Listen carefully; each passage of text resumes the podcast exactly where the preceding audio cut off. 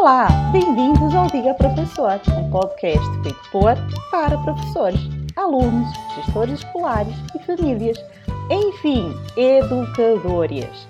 A cada episódio um tema diferente para conversarmos a respeito do mundo da educação. Para participar connosco, siga-nos em arroba Diga Professor. Eu sou Mariana Valatom e serei a sua anfitriã de hoje com o tema Robótica na Escola. Então, comecemos pelo começo. Um artefato robótico é aquele que interage com o ambiente sem a necessidade da intervenção humana. Vamos ter aqui um exemplo do nosso cotidiano. Se eu programar meu ar-condicionado para manter o meu quarto a 22 graus centígrados, ele faz essa tarefa. Este ar-condicionado é um artefato robótico. Isaac Asimov foi o primeiro autor a colocar no imaginário coletivo que robôs fariam atividades humanas do cotidiano, como cozinhar, servir o jantar, por exemplo. Atualmente, os robôs surgiram na história e hoje temos robôs em diversas áreas da sociedade, até mesmo robôs que limpam o chão. Já na educação, foi Seymour Papert o pioneiro em trazer a criação de robôs para a sala de aula e uma aula de robótica envolve muito mais do que a simples construção de um artefato robótico. Robótica educacional não é, e digo novamente, não é ler um manual com um passo a passo. A verdadeira robótica educacional envolve ambiente de aprendizagem que proporcione a experimentação, desenvolvimento da criatividade, lidar com erros e acertos, e onde o caminho percorrido tem muito, mas muito mais valor e aprendizado que a estética final do produto. Agora que trouxemos uma proposta de definição para robótica na escola, vamos compartilhar alguns exemplos para ajudar a materializar essa proposta pedagógica. Professor Tom, conte para nós um exemplo prático de robótica na escola. Diga, professor. Olá, Mariana. Olá, Tati. Bom, quando a gente fala de robótica no Brasil, é, a gente ainda está muito habituado a falar sobre os torneios né, que existem e que são bastante comuns no país. Então, como funcionam os torneios? Dentro da escola, geralmente, quando se desenvolve uma, um projeto sobre robótica, é, elege-se um professor ou um tutor para uma certa turma de robótica e esse professor é quem vai tocar, enfim, seja por um, seja com kits de robótica antes comprados pela escola ou, ou dados por é, adquiridos por algum projeto educacional, ou seja por uma vontade própria é, de trabalhar com sucatas e eletrônicos diversos, mas geralmente um professor desenvolve com uma turma de alunos alguns trabalhos com robótica, né, algumas, alguns projetos, desenvolve algumas algumas correntes de robótica ali, e com essa turma parte para alguns é, torneios. Inicialmente os torneios são regionais, enfim, e depois vai crescendo para os estaduais, para os nacionais e tudo. Só que é sempre ainda muito focado nesses kits de robótica. Geralmente, quando se pensa em robótica na escola, um comportamento mais associado com torneios. Mas não quer dizer que isso seja ruim, são práticas distintas, né? Numa feira de ciências, é muito comum você ver alunos é, desenvolvendo projetos de robótica, construção de robô, para poder desenvolver algum assunto, desenvolver, desenvolver algum, alguma solução para algum problema. Eu acho que essa é a melhor maneira de começar. Quando você vai trabalhar com robótica, é muito interessante começar a trabalhar com sucatas, entender o que cada componente faz, como cada componente pode desenvolver um tipo de projeto, como isso pode ser associado a um tipo de projeto e sempre trazer junto o trabalho com o currículo. Toda vez que a gente fala de escola, seja em robótica, seja em maker, seja em pensamento computacional, enfim, é importante a gente saber que a gente está dentro de um ambiente escolar. Muito bom te ouvir, Tom. Eu lembro de um projeto maker muito interessante que envolve a robótica. É a construção de um animal robô. O cenário para essa prática é a criação de um zoológico para crianças do terceiro ano da educação básica. Os estudantes do sexto ano, eles desenvolvem animais robôs para esse zoológico. E o processo ele é conduzido com a abordagem do design thinking, que coloca as crianças do terceiro ano no centro do processo. Ou seja, os estudantes maiores, eles precisam ouvir as necessidades dos menores para entender que tipo de animal robô será construído. Ou seja, esse tipo de processo demanda uma interação constante entre esses diferentes grupos de atores. Durante o projeto, os estudantes do sexto ano utilizam papel, papelão e um kit Arduino com sensores para montar o robô. A programação envolve a utilização de um sensor que gera uma ação, como por exemplo, passar a mão na cabeça e o cachorro robô latir, ou bater palmas e os olhos do elefante brilharem, e assim por diante. Além do papelão, são utilizados outros materiais diversos para transformar a aparência em realmente um animal. Bom, depois de várias sessões de idas e vindas com esse público, os maiores ouvindo os menores e fazendo seus projetos, chega o grande dia, que é o dia da visitação ao zoológico, onde os pequenos vão ao zoológico de animais robôs ver aquela produção final. E é uma alegria, né? Eu já participei desse tipo de, de atividade e é uma alegria quando as crianças menores conseguem ver o seu animalzinho ali e interagir com eles. O mesmo também é uma realização, é uma sensação de realização para os estudantes maiores. É uma atividade bem bacana. E como, o que a gente pode perceber né, com a integração com o currículo? Nesse exemplo, a gente pode notar a integração da robótica, que, inclu, que inclui a programação, com a matemática, para realizar os cortes do papelão na cortadora laser, a, com artes, para criar um robô similar a um animal, além do processo criativo centrado no ser humano, que é o chamado design thinking.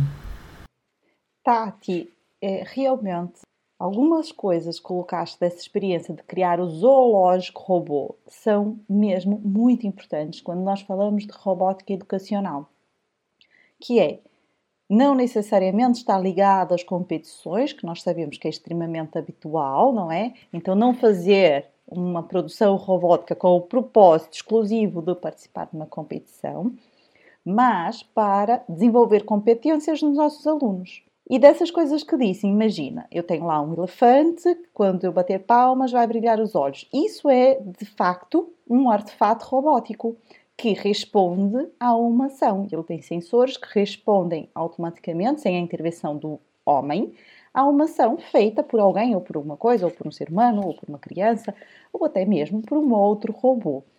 Isso é um artefato robótico. Já o exemplo que eu vou dar é um contra-exemplo. É algo com o qual eu já trabalhei, falo por ter experiência própria e hoje olho para esse material e vejo que aquilo não é robótica, porque não envolve o raciocínio, não envolve o pensamento e é muito habitual nas escolas do Brasil.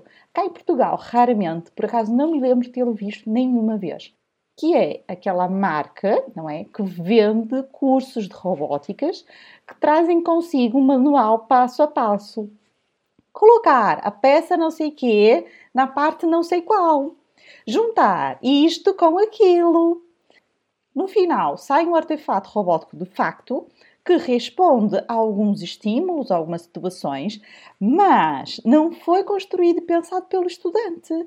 O estudante está ali a fazer o quê? A aprender lindamente como é que se lê o manual, segue um passo a passo. Isso é péssimo. O estudante está ali no papel de um robô, executando Exatamente. passo a passo. É péssimo! Educacionalmente falando, meu Deus, aquilo é uma educação do século passado, para não dizer do século retrasado. Péssimo! Estamos a formar crianças para serem leitores de manuais, para seguirem regras claramente colocadas. Isso é péssimo. Portanto, este é o meu contra-exemplo do que não é robótica educacional. É, e aí junta essa experiência, né, professora Mariana, é, de seguir um passo a passo e obter o resultado esperado, abstraia isso para a vida. Nesse mundo do imediatismo, né, a gente leva isso para as nossas relações, etc. Olha o aprendizado que a gente tem na escola. Bom, se eu executar tudo certinho como alguém me mandou, sucesso garantido. Não, não, não, não. A vida não é assim. Exatamente. Olha, eu, por experiência nessa com essa plataforma de ensino. Uh, nós tínhamos várias aulas em que os estudantes usavam o manual e o, o, mais crítico era quando nós tínhamos uma aula que nós chamávamos livre, portanto sem o manual, que eles podiam montar o robô que quisessem, a maneira que quisessem, eles não conseguiam. Não eram capazes de montar um carro sequer. Era impressionante, impressionante. Isso consolidou em mim a ideia de que aquilo não é robótica. E, obviamente, depois fui estudar, tenho um mestrado não é? em Educação e Currículo, no qual falo muito de robótica educacional. E pronto, olha, percebi que realmente aquilo não é robótica. Não é. É outra coisa qualquer, não sei o nome daquilo, mas não é robótica. Engraçado que você robotiza a educação. Pois, estás a robotizar, Olha que coisa é loucura. Verdade, mas outra coisa. Você está a robotizar a educação, mas, mas de uma maneira ruim. ruim. Né? Exatamente, de um, enfim, péssima. Uma péssima. forma pejorativa mesmo, usando a robótica de uma forma pejorativa. É, esse, esse passo a passo, ele, ele é interessante quando a gente vai fazer um algoritmo. Então, esse passo a passo é importante, mas mesmo quando você vai fazer um algoritmo, você faz o algoritmo para resolver algum problema. Então você tem toda a criatividade para propor a resolução do problema e o passo a passo. É diferente de você efetivamente seguir algo, uma receita de bolo. Que na, é, que na verdade, exato, é que na verdade são duas coisas diferentes. Né? Uma coisa é a robótica, outra coisa é o pensamento exato. computacional. No, no, pensamento computacional, você entende a programação e essa, né, e essa caixinha dividida que ela coloca de faça isso, esse manual de instruções que, é que a gente está falando aqui, faz parte desse, deste, é, né, desse pensamento computacional. Mas isso não é robótica. A robótica é uma outra. É, também faz parte da robótica. É um processo que está dentro da robótica, mas não é. A robótica não é isso. É muito mais. Exatamente. E agora, queria saber, na percepção dos professores, o que é necessário para nós iniciarmos um programa de robótica na escola? Diga, professora Tati.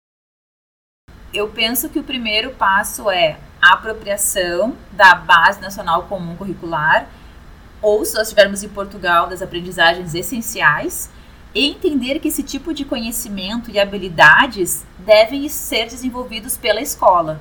Por que eu falo se apropriar desses instrumentos? Porque nesses instrumentos já está muito claro a necessidade de trabalhar com robótica. Tem exemplos. Você lê lá, robótica. Então está escrito. Então vamos se apropriar desses instrumentos. Depois disso, o próximo passo é a criação de um grupo de trabalho de robótica formado por representantes da gestão, docentes, pedagogos e técnicos. Eu chamo de técnicos aquelas pessoas que têm mais conhecimento da robótica, porque às vezes nós não temos professores ainda formados é, com as competências necessárias para trabalhar com robótica em sala de aula. Terceiro passo, a criação de um espaço ou aquisição dos materiais necessários para conseguir praticar robótica em sala de aula.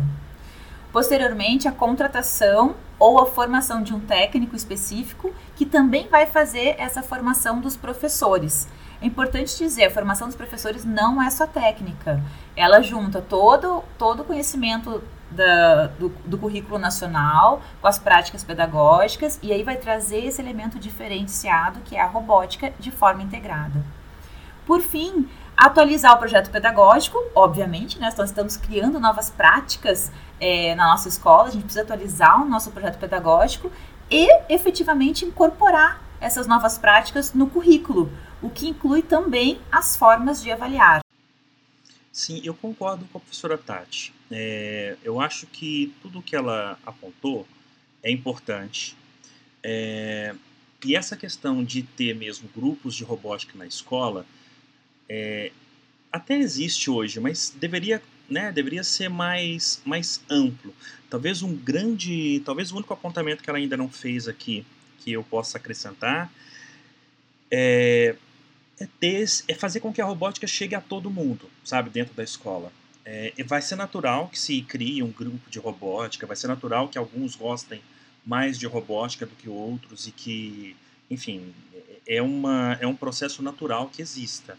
Tom, acho que eu não me expressei muito bem. A professora Mari perguntou como iniciar um projeto. Então eu não vejo a possibilidade de todos iniciarem juntos com a robótica. Por isso que eu proponho sempre a criação de um grupo de trabalho específico, que é aquele pessoal Sim. que tem mais afinidade, interesse, que vai mergulhar no pois assunto, é. se apropriar para então fazer a formação Mas é tá, Eu acho demais. que dá para começar com todo mundo, porque, não, porque senão você perde ah. algumas pessoas que não sabiam que gostam de robótica. Entendeu? Existem pessoas que não tiveram esse contato com robótica, por exemplo. E aí ela só vai, enfim, essa pessoa só vai saber se gosta ou não se ela tiver esse contato. Eu sou um pouquinho mais ambicioso. Eu sei que a Tati tem uma, a Tati como ela tem, ela já é, enfim, já toma conta de uma instituição, ela tem um pouco mais nos pés no chão. Eu acho que eu sou eu sou um pouquinho mais maluco nessa nessa minha vontade de conversar com todo mundo. Mas é por isso assim, sabe? Eu acho que se a gente puder conversar com todo mundo, melhor.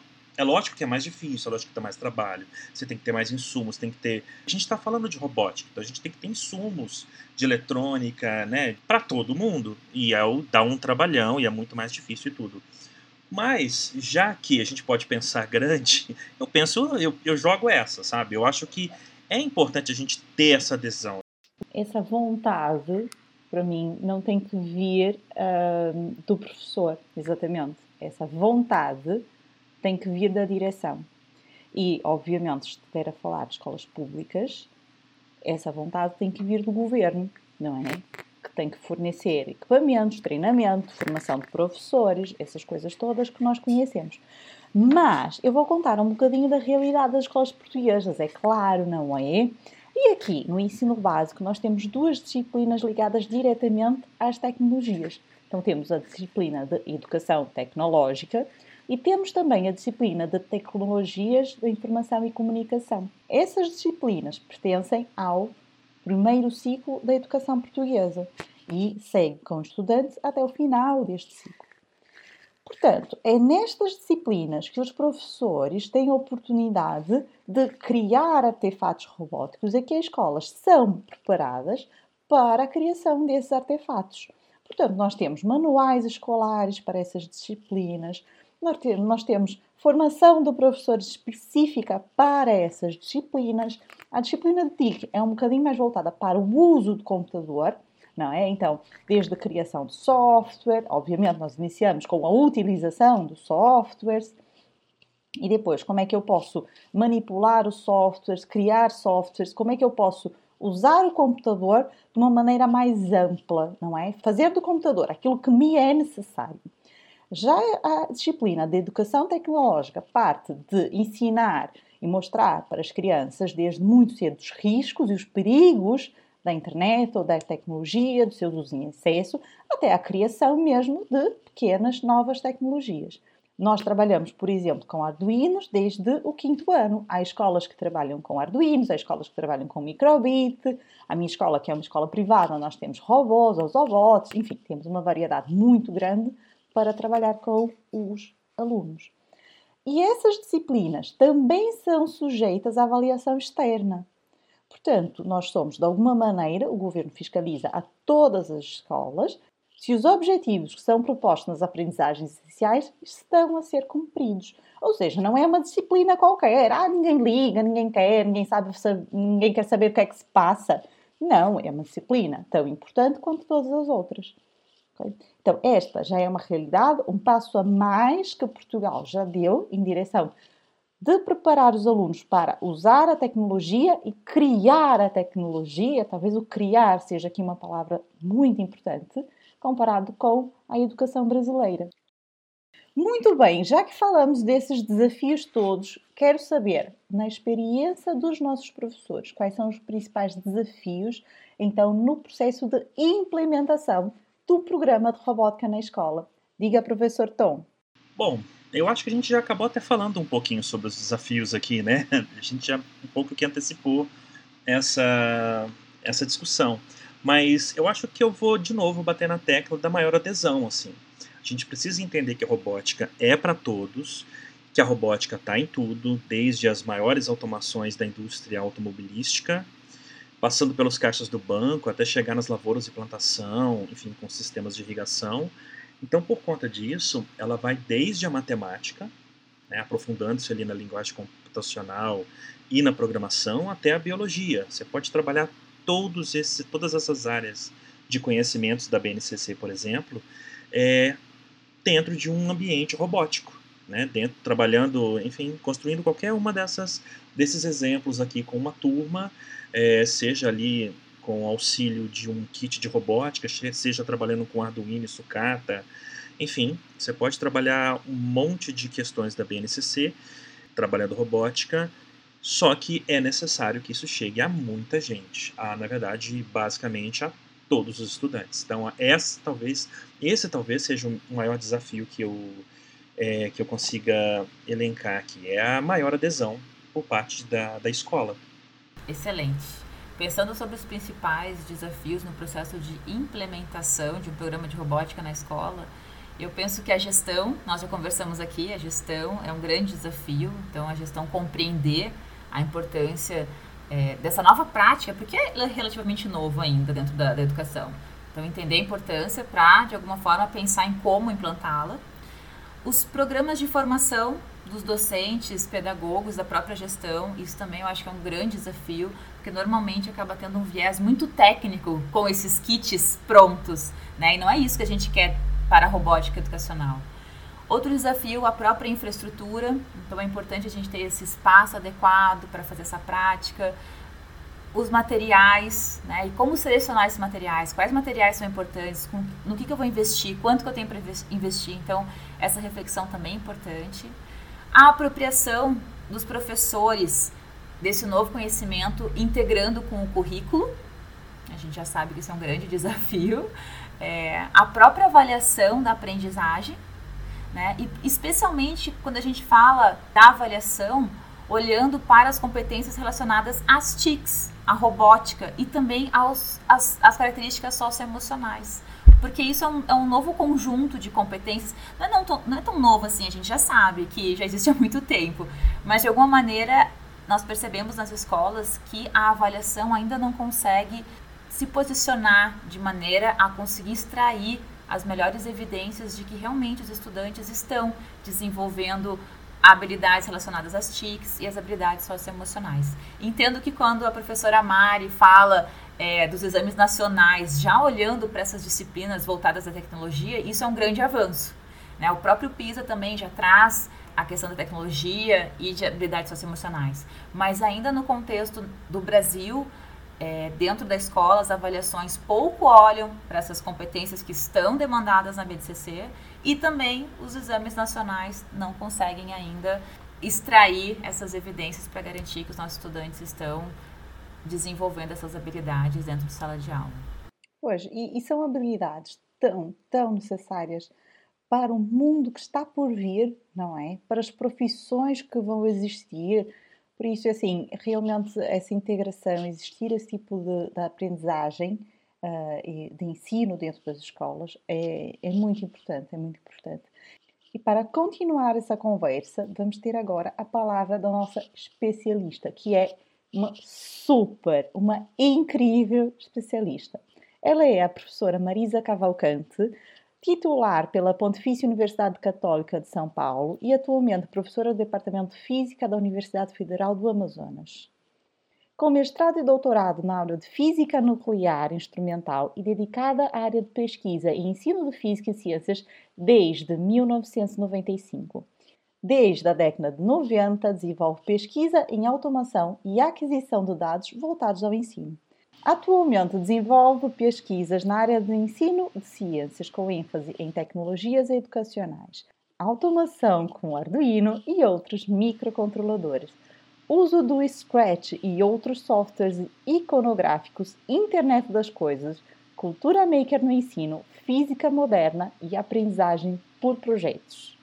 É coordenadora do Grupo de Pesquisa e Ensino de Física, o GOPEF, da PUC São Paulo, e do Laboratório de Pesquisa UFA Makers, da UFAM. Atua também com a formação de recursos humanos nesta área específica. Para a professora Marisa, a nossa primeira pergunta é: na sua experiência, quais são as vantagens de integrar a robótica no currículo de educação básica? Boa noite, boa tarde, bom dia a todos. É, eu me chamo Marisa professora Marisa Cavalcante. Atualmente sou professora da Universidade Federal do Amazonas e trabalhei muitos anos na PUC São Paulo, em que me aposentei como professora titular. Pois bem, é, é um prazer e eu agradeço muito o convite. Vamos lá. É, eu gostaria de, em primeiro lugar, fazer uma ressalva com relação a uma, uma das palavras que é, é mencionada na questão, que corresponde a integrar a robótica no currículo de educação básica. Eu gostaria de é, trocar essa palavra robótica pela palavra educação digital. Né? Ela é muito mais abrangente né, do que a questão especificamente da robótica. Se trata de familiarizar e educar as pessoas para o século XXI, eh, em que as tecnologias se fazem presente e, particularmente, as tecnologias digitais eh, são aquelas que estão praticamente presentes em todas as ações e atitudes e formas de interação com o meio. Né? Uh, pois bem, eh, quais são as vantagens? As vantagens são exatamente aquelas em que estamos numa sociedade em que é, já passamos da questão apenas da, da integração do usuário com a, se formar pessoas que podem utilizar apenas a tecnologia. Né? Na verdade, a partir é, dos anos 2000, há a necessidade de se ter pessoas que possam efetivamente produzir essas tecnologias. Né? Eh, principalmente em, em, países como o Brasil, né, que estão em países em desenvolvimento, e até mesmo os países desenvolvi desenvolvidos, em que é necessário se atrair alunos para essa área de conhecimento, não só a tecnologia, mas a ciência. Né? Nós precisamos é, formar pessoas que tenham não apenas uma educação tecnológica, mas também passem por uma educação científica. Hoje, falar de ciências integrada ao cotidiano das pessoas, não há como você retirar desse aprendizado as tecnologias, a educação digital. Não há esta possibilidade. Né? Falar da aplicação né, das ciências no dia a dia. Portanto, por si só, a interação do homem com o ambiente se dá através das tecnologias, hoje em dia, né? Portanto, uh, ela tem que fazer parte do currículo escolar. E eu não diria que era, seria necessário de, de se criar efetivamente uma nova disciplina ao currículo, mas eu acredito que essa questão da educação tecnológica perpassa todas as disciplinas de uma maneira transversal e, portanto, ela deve ser uma linguagem comum a todas as disciplinas ou conteúdos que são eh, ensinados ou transmitidos ou, uh, no, na escola básica. Né? Então, não, não acredito em disciplinas, eu acredito na integração das tecnologias aos, aos conteúdos e aos módulos ou disciplinas que já existem no currículo da educação básica. É desta maneira que eu vejo a inserção da tecnologia no currículo do ensino médio. Ensino médio, escola básica, etc. Educação digital é um termo bastante utilizado na PUC, é, realmente. Mas, na realidade, eu acho que quando a gente propôs esse, esse episódio aqui de robótica, porque esse, a gente tem noção que esse termo é bastante utilizado e bastante discutido na escola. Então, é importante para nós, para nossa audiência, conversar sobre isso. Mas é claro que a gente sabe que por detrás é uma educação digital e que hoje, no mundo em que vivemos, é impossível falar de qualquer tipo de conhecimento, pensar em ensinar alguma coisa para um ser humano sem permear, sem passar pela tecnologia. Bom, estamos né, ainda, infelizmente, em tempos de pandemia e todo mundo está usando o computador como recurso para o ensino remoto ou híbrido. Então é inconcebível pensar em conhecimento sem perpassar pela tecnologia e mais ainda, que nem a professora falou maravilhosamente, a ciência, né? Quando nós falamos é, em um currículo nacional e as aprendizagens é, essenciais desses alunos, nós estamos falando de conhecimentos produzidos a partir da ciência. Então, na medida do possível, quando a gente puder trazer esse pensamento científico para dentro da sala de aula, com ferramentas tecnológicas e também criando essas tecnologias, que nem a professora Maísa colocou, que nós não queremos só pessoas consumindo a tecnologia, mas criando novas tecnologias para resolver as questões do mundo e melhorar o que precisa ser melhorado. Mas isso que estás a dizer de criar a tecnologia que é o fundamental. Não é? Nós não queremos mais usuários da tecnologia, nós queremos criadores não é? Não somente, claro, porque nós precisamos usá-la, com certeza, mas nós queremos mentes que criem coisas novas, ou seja, resolvam problemas que nós, hoje, atualmente, não conseguimos resolver. Uma outra coisa que ela disse também que eu acho muito importante a gente, a gente pontuar é que a robótica ela não tem que ser uma coisa separada das, perfeito, das outras disciplinas. Perfeito, Tom. É muito mais interessante se a gente não tivesse uma aula de robótica e a gente tivesse robótica em todas as aulas sabe? Sempre. Seria muito mais, assim, proveitoso. Ela diz isso e às vezes. E é uma coisa. É, é uma fala forte, obviamente, porque a gente está acostumado quando se cria uma, um projeto, seja ele maker, seja ele robótica ou outra coisa, a gente cria uma disciplina, sabe? Só que a gente cria um penduricalho dentro do currículo, assim, que na primeira oportunidade o penduricalho vai embora, sabe? E aí, enfim, aí ele não cria raízes ali. Quando você traz isso pra, quando você traz robótica, educação, enfim, né? Tudo isso para dentro das, né, para dentro da matemática, isso dentro da, da disciplina mesmo, é, isso não vai ser retirado depois, isso vai ser apropriado e aí, enfim, a gente pode ir longe. Professora Marisa, a nossa próxima pergunta é: poderias, por favor, compartilhar conosco uma experiência de sucesso que envolveu um projeto de robótica integrado ao currículo Sim, é, poderia sim. Na verdade, é, mais uma vez, é, não apenas um projeto de robótica, mas projetos que envolvam o uso de tecnologias, né? Então, nesse sentido, vamos considerar, eu vou, eu vou tratar aqui praticamente dois exemplos, tá? Um exemplo, o, o que é, foi aplicado ao longo de vários anos na, no curso de computação da PUC São Paulo, em que eu ministrava uma disciplina de física logo no primeiro ano, assim que o aluno ou estudante ingressava no curso de ciências, ciência da computação. É, esse aluno era, era um aluno que recém saído, recém tinha saído, né, havia saído da escola básica estava ingressando, era um calouro, nós chamamos no, no Brasil, é, que estava ingressando na universidade.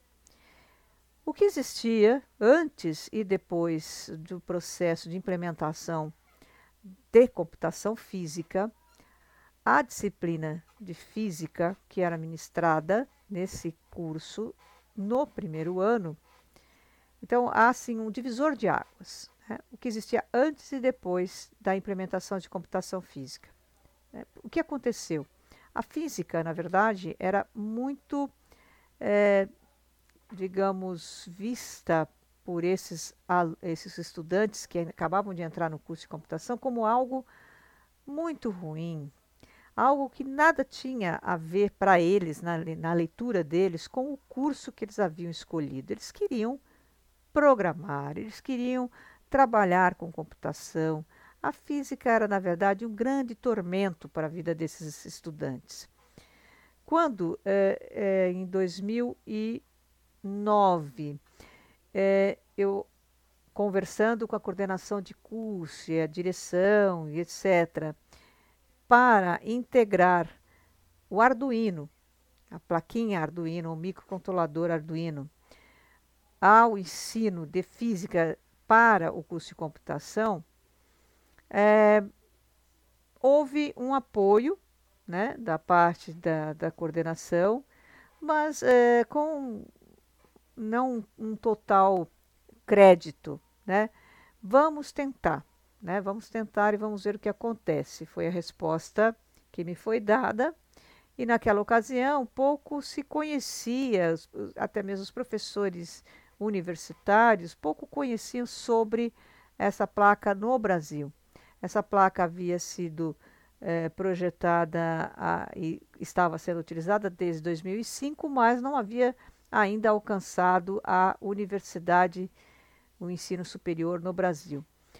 E então, como a disciplina que era dada no curso de ciência da computação, de física, abordava conteúdos de eletricidade básica, nada mais justo que eu integrasse a essa disciplina esse microcontrolador. Por quê? Porque, na verdade, para que eu possa manipular esse microcontrolador e estabelecer programações na área de computação física, ou seja, integradas a atuadores e sensores, eu preciso ter a compreensão é, básica né, de eletrônica e de eletricidade elementar. Né? E foi o que eu fiz. Então eu comecei é, estudando alguns princípios básicos de eletricidade com os estudantes, entendendo um pouco sobre multímetro, componentes eletrônicos, etc. E logo que possível, migrei para a placa Arduino, em que o intuito era exatamente estudar esses fenômenos, como, por exemplo, obter curvas características eh, de condutores ômicos e não ômicos, que era um conteúdo presente né, na ementa da disciplina.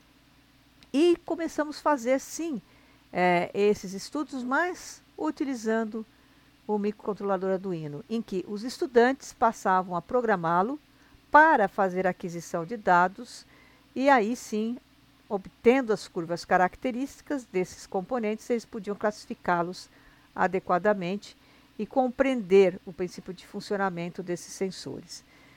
E, além disso, eles podiam, a partir do estudo desses sensores, por exemplo, em carga e descarga de capacitor, quando se atingisse né, o tempo de carga de um capacitor, você poderia acender um LED, você poderia ter um indicador, um mostrador LCD informando esse valor e parando a medida. Enfim, além de você obter dados, você pode promover algum tipo de interação, né? É, tocar música, enfim, é, emitir sons, acender LEDs, é, ligar ventiladores, enfim tudo era possível e só dependia então da criatividade do estudante. Mudou, a partir daí, a visão dos estudantes de, do curso de computação com relação à física, completamente. Completa e integralmente. Porque não só eles resolviam esses desafios ao longo uh, do desenvolvimento dos conteúdos, como também lhe era atribuída uh, a possibilidade de eles desenvolverem um projeto. Né?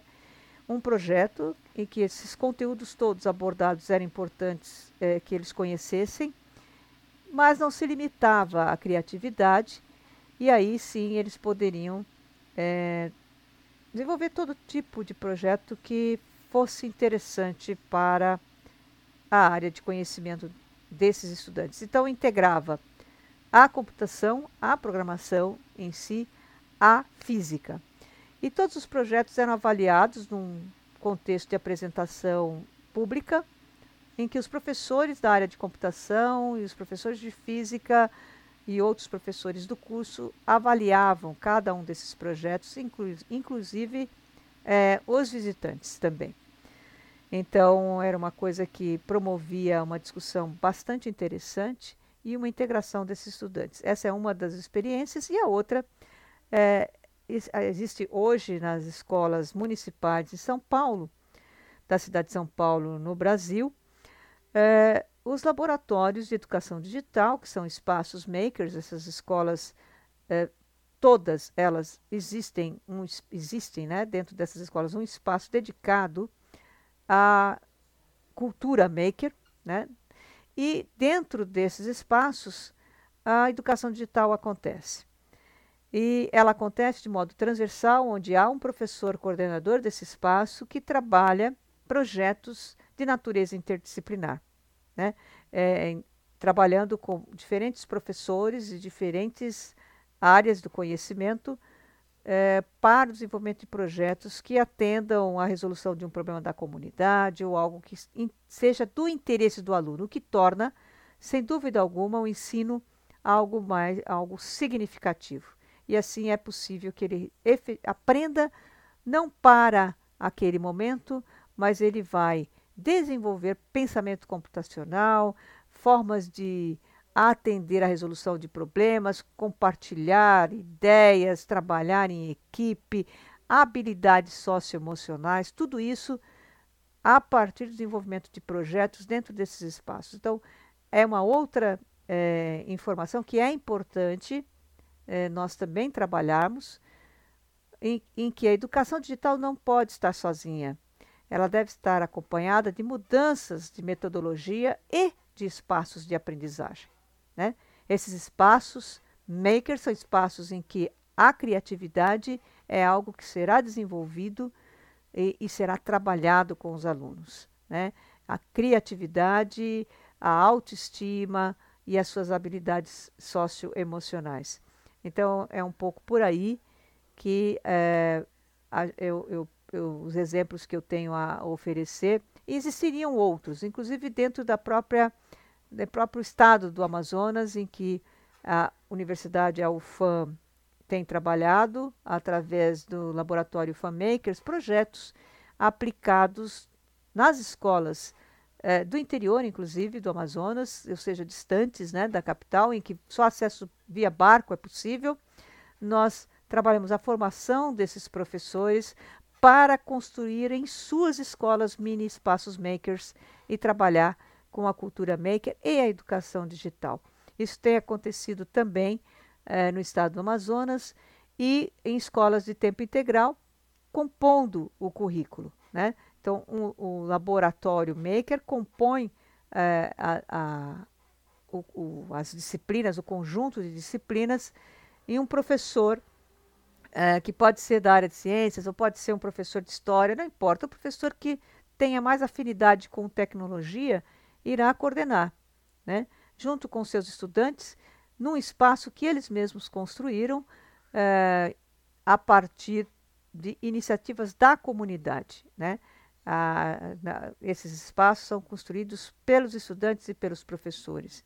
Então, eles passam a ser cuidados pela comunidade e pelo estudante. Né? Então, é mais ou menos eh, esses três exemplos que eu gostaria de apresentar.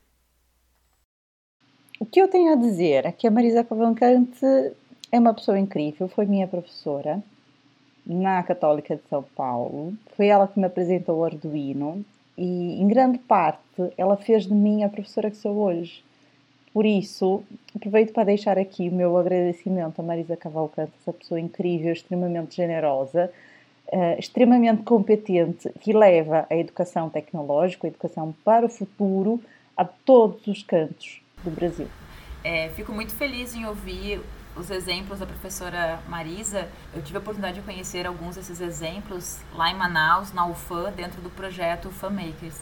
E realmente é um trabalho sensacional que ela faz com toda a comunidade, para que todos se apropriem, para que todos tenham é, direito a esse tipo de a esse tipo de conhecimento que a gente já entendeu, né? Que é um conhecimento necessário para todo mundo. Uhum. É, eu só quero comentar que eu vou começar a procurar agora os artigos, porque eu quero saber mais dessa história, sabe? Quero, quero ouvir mais desses exemplos e eu estou super interessado. Vamos à nossa última pergunta, à professora Marisa. Professora, o que você recomenda para um professor que tem interesse em incluir a robótica na sua disciplina? Diga, professora. Olha, estamos aí é, concordando que não é necessário se criar uma disciplina, né? O professor vai introduzir a computação física, a tecnologia ou a educação digital na disciplina que ele leciona. Bom, o que eu recomendo, na verdade, é, não há uma, uma receita muito clara nesse sentido, né? Mas, na verdade, o que há e o que sempre existe quando se tenta trazer o novo né, para a, a sua escola, o seu trabalho ou a sua vida, né, quando você tem que trazer uma coisa nova, enfrentar um desafio novo, é a resiliência, né? é a paixão por aquilo que você faz, a curiosidade e saber que você está tentando né, buscar o melhor para o, o, os estudantes e para manter ou almejar uma, uma boa qualidade de ensino. Né? É preciso acreditar, sobretudo, naquilo que você está propondo. É, você vai encontrar infinitos percalços, porque a escola em si, ela é algo que resiste a mudanças, né? É, é, faz parte do conteúdo escolar, da comunidade escolar, a resistência a mudanças. Isso é uma coisa que vem da história, né? Que é uma coisa que atravessa a história de uma maneira é, incrível, né? Faz parte disso. Resta você, basta você olhar, né? É, que a tecnologia, por exemplo, o domínio da, das, das tecnologias, a inserção da tecnologia na área da medicina, ou seja, na área da saúde e em outras áreas do conhecimento, ela aconteceu de uma, de, um, de uma forma muito rápida né, e, e muito eficaz. Enquanto na educação nós é, estamos a passos muito lentos, né? E fomos agora é, sobrecarregados e impulsionados pelo isolamento social a buscar buscar alternativas em que recursos digitais pudessem nos aproximar dos nossos estudantes para mantê-los de algum modo conectados à escola. E daí nós vimos que muita coisa existe, né? E nós não nos dávamos, inclusive, conta da existência dessas ferramentas, né? É, elas estavam o tempo todo ali e nós é, não, não fazíamos uso delas.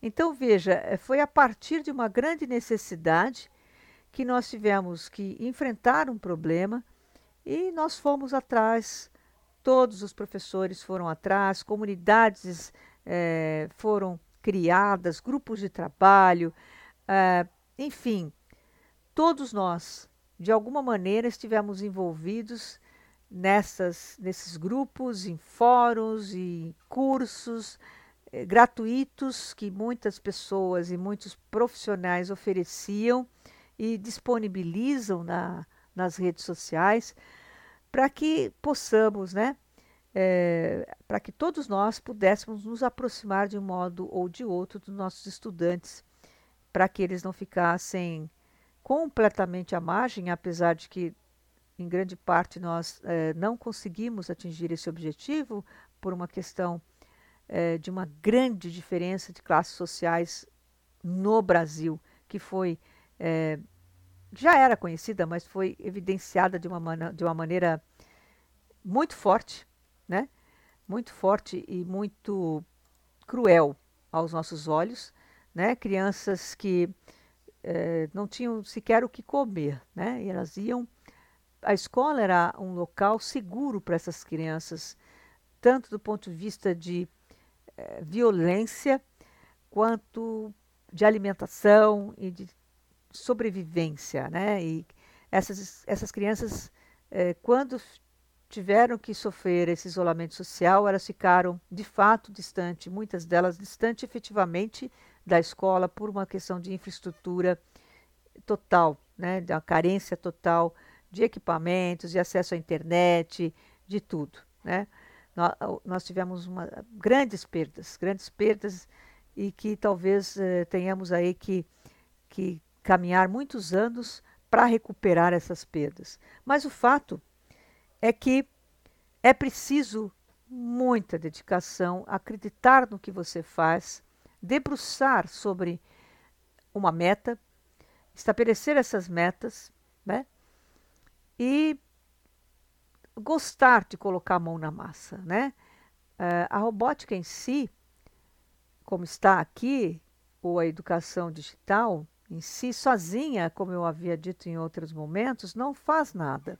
Né? Ela não consegue caminhar se nós não, não integrarmos isso um espaço criativo, em que os estudantes possam efetivamente aprender fazendo coisas, né? construindo coisas que podem ou não se valer da tecnologia digital de imediato. Né? Há muita coisa que se pode fazer sem necessariamente é, utilizar microcontroladores. Né? Há várias é, produções de brinquedos, aprender muita ciência através da, da construção de brinquedos, da construção é, de uma série de, de objetos e desafios que podem ser é, incorporados né, no dia a dia dos estudantes através é, dos professores ou até através deles mesmos, né, podem se autodesafiar. Mas o fato é que é necessário dentro da escola esse espaço, conquistar esse espaço, para que você possa ali, dentro desse espaço, motivar os seus estudantes a construir coisas, né, a produzir coisas e a cuidar desse espaço como se fosse dele. Né? É, ali ele vai aprender a organizar material, orga, é, ter uma estrutura, uma disciplina no uso de ferramentas, isso tudo vai ser útil para a vida dele como um todo. Não é um aprendizado que servirá apenas para a vida escolar, mas servirá para a vida dele como cidadão. Né? A empatia, a contribuição, a colaboração né? É, no trabalho dentro desse ambiente, o compartilhamento de ideias, o saber que sozinho nós não podemos fazer nada. Nós somos muito limitados, mas unidos e juntos nós podemos fazer muita, muita coisa. Então, isso é importante para que os nossos jovens aprendam e levem esse conhecimento para a vida deles. Né? É, o equilíbrio emocional, a persistência, o aprender com erros. Qual é o problema de errar? Né? Se a gente sempre acerta na vida, você fica com uma prática absolutamente comum mas são nos erros que efetivamente ocorre o aprendizado, que é onde você tem que retornar e entender o que estava acontecendo, né? Então, os erros, eles fazem parte do aprendizado, tanto do aprendizado escolar quanto o aprendizado na vida, né? Então, é mais ou menos isso. Eu acho que o professor tem que arregaçar as mangas, né?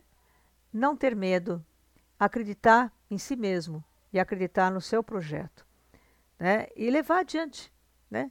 devagar, com calma, é, convencendo os seus parceiros e, e professores de outras disciplinas daquilo que você está fazendo. Não fique sozinho, traga para esse teu projeto outros professores. Tenha certeza que quando o professor verificar aquilo que você está querendo desenvolver na escola, você terá apoio, porque o professor ama aquilo que faz. E quando ele percebe que é um projeto em que o seu estudante vai ter oportunidade de desenvolver a sua capacidade criativa e se desenvolver como ser humano, com certeza os outros professores irão aderir ao seu projeto. Isso eu não tenho a menor dúvida, isso é o que efetivamente acontece e tem acontecido ao longo de toda a minha vida como professora. Né? E, e tenho visto isso com professores que trabalham conosco nas escolas básicas, no ensino superior. É assim. Sozinho não se faz nada. Traga outras pessoas, traga outros professores, compartilhe essas ideias e vamos conquistar junto. Há um campo imenso de conhecimento para que nós todos possamos aprender. É isso que eu queria dizer. E muito obrigado pela oportunidade. Um abraço a todos, um abraço a Mariana, com quem tive o grande prazer e privilégio de trabalhar junto durante o curso de graduação, ainda na PUC São Paulo. Um grande abraço a todos vocês e vamos nós continuar o nosso trabalho de formiguinha e que aos poucos vai contaminar as pessoas. Vamos contaminar as pessoas com a vontade de aprender e aprender a aprender, gostar de aprender a aprender. É isso. Obrigado. Um abraço. Depois dessa fala da professora Marisa, essa incrível aula, e muito agradecidos pelo aceite que ela teve em participar do nosso podcast, nós vamos aqui relatar alguns momentos marcantes que nós uh, tivemos com a prática da robótica educacional. Diga, professora Tati. Eu acho que eu já contei essa história por aqui, mas vale a pena compartilhar brevemente porque ela traz um elemento interessante. É, eu lembro da experiência como monitora em uma aula de criação de um robô rabiscador. Os alunos que se engajaram e conseguiram montar o robô perfeitamente, eles tiveram uma surpresa, adivinha? O robô não se mexia, ele não se movimentava. Imagina o nível da frustração. É, e aí eu lembro, eu e o professor procurando o que, que tentando descobrir o que, que, tinha acontecido. Meu Deus, mas a gente, né? A gente viu isso funcionando antes. Mas então, mas por que, que isso acontece? Porque o, o monitor porque o motor utilizado para fazer o robô se movimentar, ele não tinha potência suficiente. Isso quer dizer que o professor, sim, naquela época eu lembro que ele tinha testado o, o protótipo, testado a aula, mas não houve uma conferência do tipo de motor que tinha estava disponível no espaço. Olha só, gente. Então, eu acho que a grande, o grande aprendizado dessa experiência é, primeiro, nunca coloquem uma atividade de robótica em sala de aula sem testá-la antes. Esse é, esse é o primeiro aprendizado desse exemplo. E o segundo aprendizado é verifique o material que você tem disponível no espaço para essa aula. Confira item por item, vê se você tem o kit que você, que você precisa apropriado para cada estudante. É, verifique isso com calma ou atenção para garantir a melhor experiência para os estudantes. Caso contrário, vai ser extremamente frustrante. A gente sabe, que nem a professora Marisa colocou aqui, que é importante aprendermos com os erros, mas vamos fazer isso com parcimônia, né, professores? Tom, conta-nos a tua experiência marcante. Olha, eu tenho algumas experiências marcantes, assim, tem uma que de fato é uma das mais é, marcantes trabalhava numa escola é, mineira e a gente estava com um grupo de robótica que ia participar de um torneio e tudo. Enfim, no decorrer daquele, daquele ano, trabalhando com essa turma, a gente fez vários projetos. Teve um projeto que chamou muito a atenção. É, eles fizeram um robô que era uma coisinha bem simples, assim. Eles tinham umas engrenagens, eles trabalhavam, trabalhavam com um kit de robótica específico, de uma certa marca, e a ideia era fazer com que esse robô caminhasse e tivesse um sensor de direções. Então, quando ele chegasse perto de um obstáculo, o sensor detectava esse obstáculo e ele mudava 90 graus, continuava a caminhar. É, era a primeira etapa. Depois ele ia ter um outro sensor que ia ler uma leitura, ia fazer uma leitura do, do chão para ele seguir uma linha, enfim. Mas o que realmente me chamou a atenção nesse projeto foi a integração dele com a BNCC, com o currículo era uma turma, se eu não me engano, do primeiro ano do ensino médio, e eles trabalhavam pensamento computacional, aritmética, enfim, né, modelagem, matemática, era o mais óbvio para se trabalhar dentro da, dentro da robótica. Mas eles trabalharam é, sociologia e filosofia na robótica. De que maneira?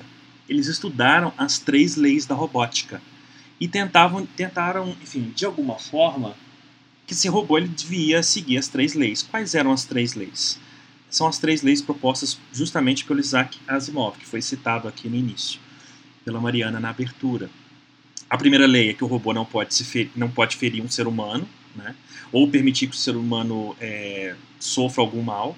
A segunda lei é que ele deve obedecer às ordens do ser humano, de todo ser humano, né? exceto se essa ordem entrar em contradição com a primeira lei e a última lei é que o robô deve proteger a sua própria existência, logicamente, se essa lei não entrar em contradição com a primeira e a segunda lei. Então, a ideia era essa, era, eles tentavam, eles tentaram criar outras leis para os robôs. Então, toda aquela parte ética e de criação de leis tem um impacto em toda a sociedade, em toda a humanidade e tal. Eles tentaram trazer essa discussão para dentro da robótica. Vou contar então agora a minha experiência. Foi num projeto de Erasmus, ou seja, nós reunimos cá em Portugal professores de física de sete países para fazermos formação de professores e também projetos com os estudantes que envolvessem física, programação e robótica. Esse projeto durou dois anos. Nestes dois anos, nós tivemos vários momentos em que os estudantes vieram para Portugal. Então, imaginem receber na escola estudantes de sete países diferentes. Era realmente uma torre de Babel incrível, muita troca de conhecimento, muita aprendizagem. Nós também tivemos formação de professores, da qual eu fiz parte mais diretamente. Então, fiz a parte de formação dos professores de física desses sete países para usarem software de análise de dados para experimentação em física. Então, foi uma experiência incrível, extremamente engrandecedora extremamente rica, culturalmente falando, inclusive, porque sete países, pá, estás ali a lidar com culturas e com realidades muito diferentes e distintas. Foi muito, muito rico este projeto. Estamos quase a chegar ao fim do nosso episódio e vamos aqui com algumas indicações de leituras, filmes, eu vou indicar a minha dissertação de mestrado, Robótica Educacional Livre, um relato de prática no ensino fundamental, que está disponível no repositório da Pontifícia Universidade Católica de São Paulo. Eu recomendo que as escolas se organizem para levarem seus estudantes nas feiras makers porque esse é um ambiente muito divertido, curioso e proporciona excelentes experiências no contexto da robótica. Desde visualizar e interagir com bandas de robôs, por exemplo, competição entre robôs, que nem nós comentamos aqui, como também programar parte de um robô é, ou construir algum artefato que, se, que interaja com o robô. Então, recomendo as escolas se organizarem para irem às Makers Fairs, às feiras Makers? Olha, eu vou recomendar um site justamente do Asimov, www.asimovonline.com. Tem um monte de publicação dele lá, enfim, são de entusiastas dele, eu acho interessante. É, e também, óbvio, ele também escreveu 500 livros e contos ao longo dos seus 52 anos de carreira, entre eles incluindo Eu Robô, Manual de Robótica, é, 56 edição, 2058 depois de Cristo, enfim. Uh, aquele filme com Will Smith, O Eu Robô, foi baseado um pouco também na obra dele, então também é uma, uma recomendação. Eu acho que é uma, para quem é entusiasta de robótica, eu acho que é importante saber um pouco mais sobre as escritas e sobre o Isaac Asimov. Agradecemos por estar conosco neste episódio Encontramos-nos no próximo episódio com um novo tema. Quer participar do nosso podcast? Envie-nos um tema, uma pergunta ou um comentário no Instagram, arroba Diga Professor. Até a próxima. Tchau, pessoal. Tchau.